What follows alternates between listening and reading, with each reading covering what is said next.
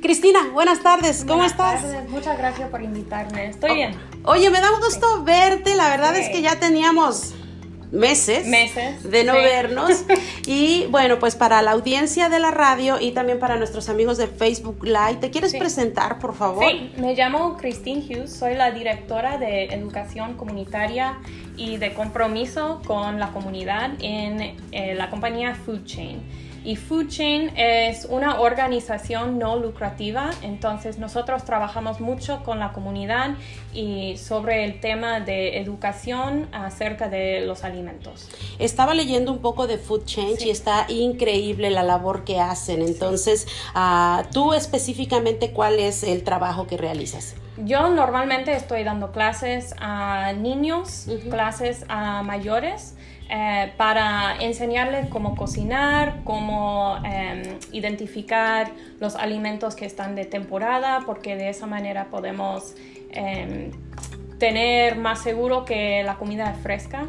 Y entonces mucho de eso también es cómo preparar los diferentes alimentos, los, los diferentes productos que, que, puedes comprar de los mercados. Y algo que este, está súper padre es que es local, ¿no? Sí. Y cuando estábamos nosotros ah, platicando este, antes de la entrevista, eh, me hablaste de, de, las cosas que está haciendo a Food Change, pero algo muy específicamente en la comunidad. Pero vamos a llegar a ese punto en un ratito más. Y háblanos de la compañía, quiénes son, por qué, cómo nació la idea, cuándo se fundaron y lo que tratan de hacer. Food Chain es una organización no lucrativa, entonces todo el dinero que hacemos es, es ingresado en la organización y en los programas que hacemos para la comunidad. Eh, se estableció en 2011 y empezó primero con una granja urbana, entonces una granja adentro eh, que es una combinación de agua acuapónicas. Bueno, acuaponía es la combinación de acuacultura, que es crecer peces, oh. eh, y también de hidroponía, que es crecer las plantas, cultivar plantas en agua. Oh, ok, un método no muy este, común, ¿no? Sí, exactamente. Entonces la idea era que los heces de los peces después dan comida a las plantas y es una circulación. Entonces el agua se limpia, después se pone eh, otra vez con los peces y de esa manera podemos cultivar en un espacio muy pequeño. No necesitamos eh, un espacio muy grande con tierra, podemos hacerlo completamente en agua y también usamos eso como una herramienta para la comunidad de cómo podemos eh, tomar ventaja de espacios donde hay mucho espacio adentro y podemos seguir cultivando eh, lechuga y también con los peces. Oye, eso está súper. Eh, el método tradicional del cultivo es en la tierra, ¿no? es lo que hemos conocido hasta ahora. Había escuchado algo acerca de cultivar en el agua. Incluso hay algunas plantas que se eh, cultivan en el agua la primera parte o la primera fase y después ya van a la tierra, como el tabaco, que es uno de los más comunes y me imagino que habrá muchas cosas más. ¿Y cuál fue la razón para fundar esta granja urbana al principio? ¿Quién fue esa persona que dijo necesitamos esto? Y tuvo la idea en su cabeza y después la puso. Nuestra directora se llama Rebecca Self y ella antes era una maestra, pero también eh, creció en una casa donde la comida era muy importante y también las conexiones con la comida. Entonces ella reconoció ah, una necesidad en la comunidad para conectar las personas más con la comida, de dónde viene la comida, cómo entender cómo forma parte de nuestra vida la comida. Entonces esa fue la idea de usar esa organización como una herramienta educativa para otros, para otros que tienen más espacio, que esa es una manera de luchar contra la hambre, especialmente en, un, en un sitio urbano. Hoy está es increíble. Aparte de, eso, ¿qué otras cosas hacen? Entonces nosotros también compramos de granjeros, de agricultores eh, de Kentucky y compramos las cosas que se llaman los segundos. Entonces son los productos que no se venden en el supermercado, que no se venden en la primera ronda, eh, que no se venden en contratos que tienen esos agricultores con compañías grandes. Nosotros podemos comprar eso y después procesar porque también tenemos una cocina dentro de nuestro espacio y esa es una manera de extender la temporada de los productos que están eh, creciendo en Kentucky y poder como dar esos a la comunidad en los meses de invierno cuando no hay muchos productos. Una de las cosas que pasa eh, desde la mesa de nuestras casas hasta en el mundo entero es el desperdicio de la comida. Creo que es una situación eh, complicada que muchos tenemos al alcance la comida y no la valoramos. Sin embargo, hay gente en, lugares que no tiene alcance a la comida. ¿Esta fundación es uh, local o es es local, sí. No hay otro sitio igual. Nosotros en realidad estamos enfocando porque nuestra ubicación es en un desierto de comida. Entonces eso es decir que no hay un supermercado muy cerca, dentro de dos millas de donde estamos ubicados. Y eso significa que las personas que viven en esa comunidad no tienen el acceso a la comida fresca. Normalmente están comprando en, un, en la gasolinera o están comprando en unos mercados pequeños que no venden cosas frescas, son muchas cosas procesadas. Entonces, también el sitio y la ubicación es importante porque queremos mostrar a la comunidad que sí hay acceso a la comida fresca, pero también que todo el mundo merece acceso a comida fresca. Y a veces también el que no tenemos este, el conocimiento o las herramientas como para variar nuestra comida, porque yo a veces veo mi menú y digo, ya me aventé todos mis platillos, ahora qué hago? Y una de las cosas que tú haces es eso, enseñar nuevas formas, ¿no? A, eh, enseñar nuevas este, eh, combinaciones, que a veces uno no se atreve y que uno dice, ah, no sé si eso se ve, si va, va bien con algún otro.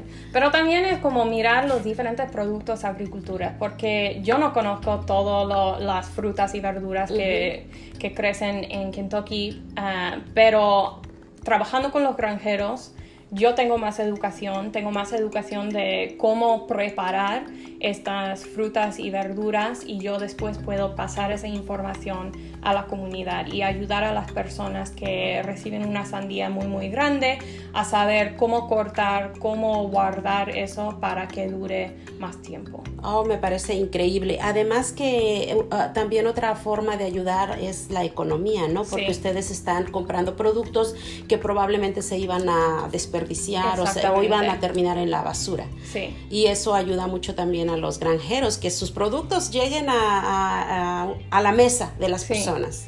Sí, y hay mucho desperdicio en las granjas y ese es un gran problema eh, porque en los supermercados muchas veces si una fruta o verdura no es de cierto tamaño, entonces no vale. Entonces los granjeros no pueden vender estos productos y muchas veces cuesta mucho dinero el trabajo de cultivar, de eh, cosechar las cosas y cuando cuando pasan cosas como eh, no hay lluvia por muchos días o que no pueden tener a empleados para poder cosechar eso, muchas veces granjeros dejen allá los productos y es, es muy triste porque hay personas que están pasando hambre y hay suficiente comida en el mundo para poder dar de comer a cada persona que necesita, pero a veces no hay el dinero y no hay quien se tome el tiempo para procesar, para cocinar y para repartir. entonces, a Food Change ah, tengo entendido que tiene un programa de verano donde reparten comida. ¿Esto es solo en el verano o todo el año redondo hacen este tipo de... es un poco complicado ahora con la pandemia y con las cosas que están pasando, pero durante el verano existe un programa que se llama el Servicio de Alimentos de Verano para Niños y es un programa del gobierno. Entonces, muchas veces son las escuelas que participan, pero también organizaciones como nosotros podemos participar en preparar comidas que son nutritivas, que, que siguen un menú con eh, los diferentes como frutas, verduras, proteína y nosotros damos de comer a niños y después recibimos dinero del gobierno para pagar para estas comidas. Hablando de proteínas, ¿el menú incluye carnes o solo vegetales y frutas? Sí, incluye carne. Porque eh, uno es medio carnívoro. Sí, es importante, pero también tenemos la oportunidad con ese programa de trabajar con otros cocineros. Entonces, en particular, estamos ah, trabajando con una cocinera vegana, entonces que no use productos de animales. Entonces, de esa manera estamos dando educación sobre cuáles son productos que no vienen de animales que sí tienen proteína. Y, que, hay muchos. sí, hay y que a, veces no, no, los conocemos y, y a veces incluso eh, si tú comes algo este, que tiene la proteína y no sabes que no era carne, tiene el sabor y, y, lo puedes comer con toda la tranquilidad. Sí. Y que sigue teniendo los nutrientes, que es lo más importante. Específicamente ahora en la pandemia, que todos estamos descubriendo nuevas ah, formas de vida. Y también lo que he notado con esto es que mucha gente está utilizando su imaginación y herramientas que antes no teníamos o que no las utilizábamos. Me imagino que ustedes se han tenido que adaptar también y que están haciendo ahora un programa especial con, la comunidad en general y la razón por la que yo te invité es porque nuestra comunidad latina, eh, específicamente en Lexington, a veces no tiene el alcance. Muchas personas están teniendo problemas con sus trabajos, muchos están desempleados y bueno, pues ah, no tienen el alcance para tener una, un alimento al día por lo mínimo este, nutritivo. ¿Qué es lo que están haciendo en este día, en este tiempo? Entonces nosotros empezamos el 17 de marzo y trabajamos con una despensa de comida y nosotros pensamos, mira, si nosotros podemos dar una comida hecha eh, casera, una comida casera que esté caliente, las personas que están recibiendo comida ese día pueden guardar esos alimentos para otro día cuando lo necesitan. Y de ahí seguimos con esta relación eh, dando las comidas y apoyando a la comunidad en ese sentido de, que nosotros podemos dar una comida casera, caliente y pueden las personas eh, guardar sus alimentos para otros días. Porque reconocemos que sí, hay muchas personas que han perdido el trabajo o tenían que salir del trabajo porque los niños ya no están en la escuela. Y eso causa muchas dificultades. Hay muchas personas eh, que tienen los niños en la escuela y en las escuelas donde reciben las comidas eh, dos o tres veces al día. Entonces, para nosotros eh, queremos como ayudar a las personas a seguir dando las comidas y empezaron este programa, ¿no? De hacerlo de lunes a viernes, es donde ah, tengo entendido que lo están haciendo. ¿Y uh, cuántas personas están trabajando para este objetivo? ¿Cuántas comidas reparten al día más o menos? Eh, esa respuesta cambia mucho. Eh, cuando empezamos este programa inicialmente con la comunidad, eh, se llama Nourish Lexington. Entonces, era un un trabajo junto con Visit Lex, con Keeneland, con eh, E. e. Murray Foundation que da el dinero para que nosotros podamos seguir y con eso de dar comida a la comunidad también pudimos emplear a personas que perdieron su trabajo, que antes trabajaban en restaurantes o en hoteles y, o en Keeneland incluso, porque Keeneland tiene muchos empleados y y como no habían las carreras de caballos, muchos perdieron sus trabajos. Entonces nosotros eh, creamos un espacio para trabajar para esas personas y también eh, dar a la comunidad. Ok, ¿y este, eh, estos alimentos uh, son para todo tipo de personas o solo para niños? Porque hay algunos que restringen y solo son para niños. Bueno, esos son eh, los almuerzos. Las comidas que damos a mediodía solamente son para los niños, pero también damos de comer eh, para la cena y eso es para todos. Entonces, empezando a las cinco y media en Food Chain, repartimos casi 300 comidas cada día eh, a la comunidad y cualquier persona puede venir. Nosotros no hacemos ninguna pregunta, eh, no tienes que mostrar pruebas de ingresos ni nada, eh, la, la, comida es para todos. Nosotros queremos compartir eso y, y y ayudar a las personas. Y dan hasta que, se acaba, me imagino. Dar hasta que se acaba. Ahora, ¿este programa es solo para la ciudad de Lexington o también abarca algunas otras Yo creo que sí hay otras organizaciones eh, en otras ciudades que están haciendo algo eh, similar, pero el programa específico de Nourish Lexington sí solamente existe en Lexington por ejemplo, yo que no vivo en Lexington, pero si, quisiera aprovechar el programa, ¿puedo ir o solo o tienes que dar comprobante de domicilio o algo así? Nosotros no queremos ver ninguna identificación, nosotros estamos ahí para compartir una conversación con las personas y darles de comer. ¿Se les acaba la comida, Cristina? Sí. ¿O a veces les sobra?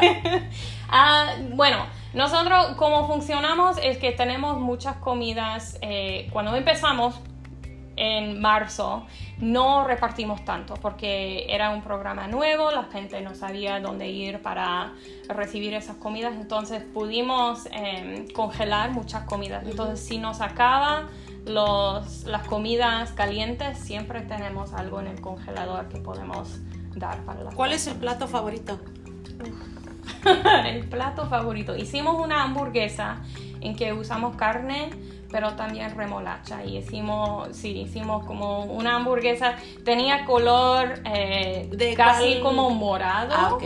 Col morado. No, mucha gente lo conoce la remolacha como col morado. Ok, sí. Entonces la persona le gustó mucho esa sí, es rico, el col es muy sabroso, este, entonces ah, esa es una buena combinación. Eh, si hay alguna persona que quisiera eh, ser parte del programa como voluntarios, ¿ustedes aceptan voluntarios o solo son trabajadores contratados por la compañía? Sí aceptamos voluntarios, entonces tenemos en nuestra página web que es foodchainlex.org hay un vínculo, creo que para Nourish Lexington y allí pueden poner la información si quieren hacer, ser voluntaria y ayudar con eso. Em, usamos muchos voluntarios para repartir la comida, pero para las personas que están preparando la comida solamente son nuestros empleados ahora y tienen que tener em, como el entrenamiento. Sí, entrenamiento y todo eso. Y eso el permiso del Departamento de Salud. Exactamente, porque todo eso toma mucho tiempo. Normalmente, cuando no estamos funcionando durante la pandemia, sí aceptamos voluntarios para ayudar con preparar comida, con procesar las segundas que vienen de las granjas, pero ahora mismo no podemos. No, sí, y, es una muy buena cosa que hacen porque la responsabilidad de manejar los alimentos es algo muy importante y obviamente la mayoría de las personas, eh, los que trabajan en restaurantes, saben que deben de tener un ah, permiso para poder manejar alimentos y incluso tienen que hacer un test y toda la cosa. No es tan sencillo como la gente piensa. No, no es tan este, para, para este, manejar alimentos. Para los trastes, bueno, ya esa es otra historia, pero ya una vez que las personas quieren manejar los alimentos, sí Y hablando de eso, eh, cuando no estamos funcionando durante una pandemia, sí tenemos un programa que se llama el Food Sector Job Training, en que preparamos a las personas para trabajar en una cocina. Pero no es solamente prepararles para tomar la prueba, eh, es también como hablar sobre el sistema de los alimentos, hablar de dónde vienen los alimentos, cómo procesar eh, los alimentos y no solamente saber cómo, cuál es la temperatura para cocinar un pollo, un pez, carne, todo eso. Eh, eso también, pero intentamos... Más como crear conciencia, ¿no? Exactamente, crear conciencia y, y cambiar los las ideas de las personas acerca de la comida. Algunas personas, como es mi caso, a veces tenemos problemas con nuestros niños que, ay, nos rompemos la cabeza de qué darles de comer. Primero, eh, a veces sus gustos son muy específicos y y no sabemos a veces las alternativas que tenemos. ¿Ustedes ayudan con eso? Como decir, ¿sabes qué? Eh, de esta forma o a veces hay que escondérselos o... A veces, sí. bueno, especialmente durante nuestro programa de verano que es para los niños, sí escondemos las verduras en mucha de lo que preparamos para que parece un plato típico que ellos reconocen, pero dentro de ese plato hay muchas verduras. Y los niños que viven cerca de nosotros, que vienen a recibir la comida, ellos ya saben que siempre hay verduras, siempre hay frutas en la comida que preparamos. Eh, pero es difícil, es difícil. y a veces es solo cuestión de que se atrevan a probarlo, porque a veces su temor es de que no les va a gustar y entonces nunca lo han probado y en su cabeza está, no me gusta. Sí, y la idea con las clases de cocina que yo hago eh, es eso, que si los niños están preparando la comida, entonces van a probar por lo menos una vez para saber cómo es, porque creo que el trabajo en preparar la comida también ayuda a, tener más sabor o, cambiar los gustos de los niños. Entonces, ¿tus clases son más para niños que para adultos o en general? En general, en general. Siempre, siempre pido a los participantes, los adultos y los niños, que prueban una vez y si no les gusta, está bien, no tienes que seguir, pero por lo menos una vez, porque eso también muestra las gracias que tienes a, a todas las personas que han trabajado para preparar esa comida. En general, uh, ¿Cómo es la respuesta de la comunidad, hablando en la comunidad hispana, la comunidad latina? ¿Tienen mucha gente que acude a los lugares donde ustedes reparten? Yo veo, sí, y hay muchas personas que saben que yo hablo español, entonces ellos llegan para, para poder hablar, para preguntar, y nosotros también damos información sobre otros servicios sociales. Entonces tenemos unas ventanas muy grandes en nuestro eh, sitio y usamos las ventanas para poner eh, diferente información de otros servicios que las personas pueden utilizar. Yo siempre intento hacer todo en inglés y también en español porque es muy importante alcanzar a esas personas que sí hablan español. Entonces, sí. Y bueno, tu español está increíble. Este, cada vez... Llevo mucho tiempo sin practicar, entonces.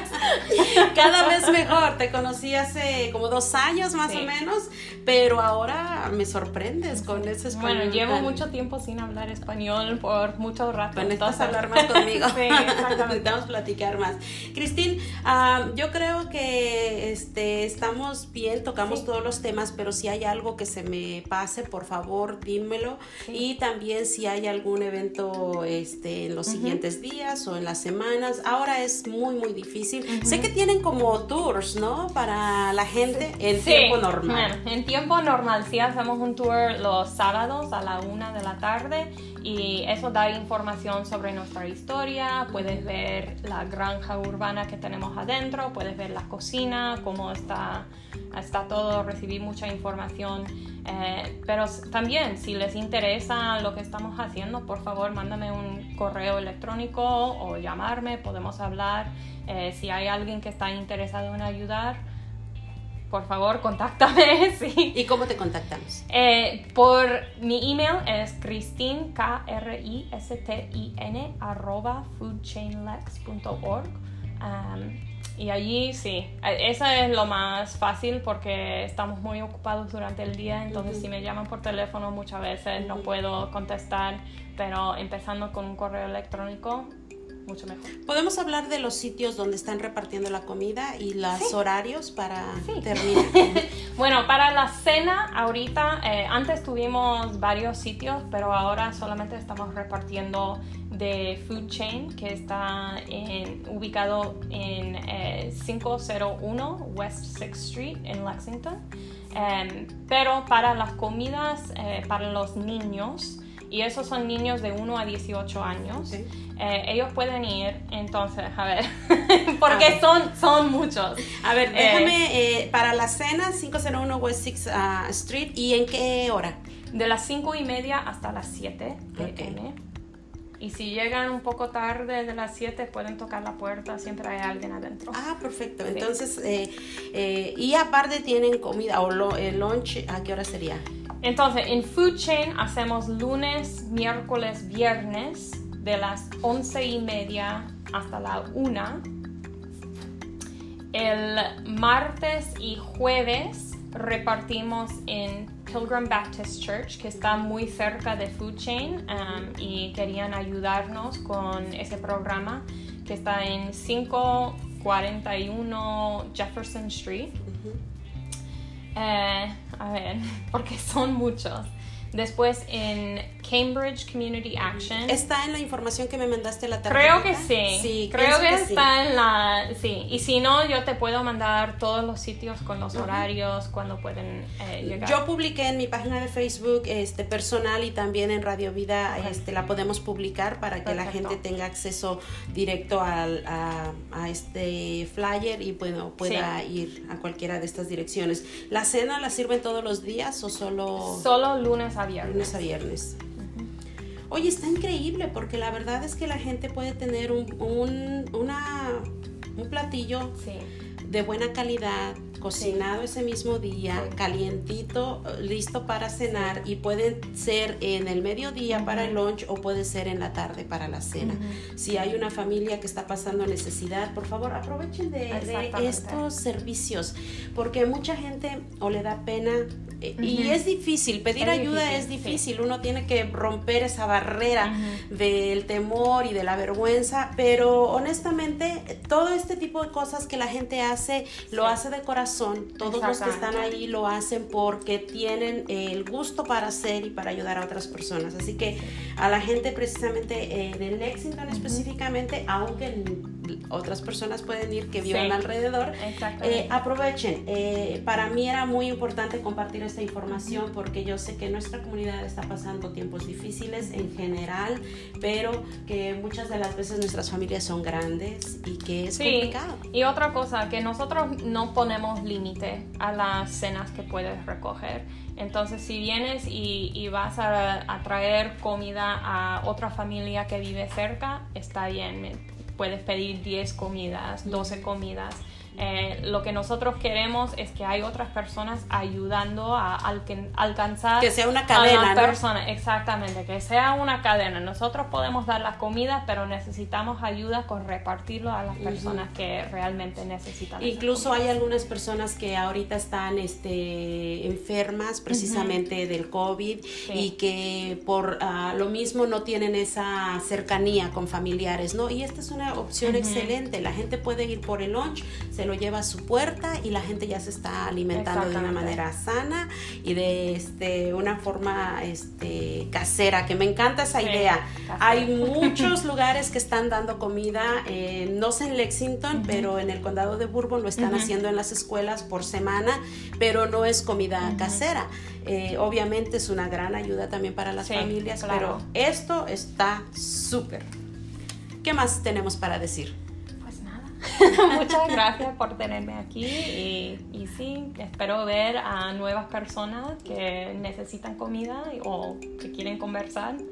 Me parece perfecto. Ojalá tengamos la oportunidad de visitar este la, ¿es una granja o es un Sí, es un eh, nosotros estamos ubicados dentro de una fábrica antigua de Wonder Bread. Oh, Entonces está al lado de la cervecería West Six. Eh, todos que están en eh, este edificio están trabajando para mejorar la comunidad de alguna manera.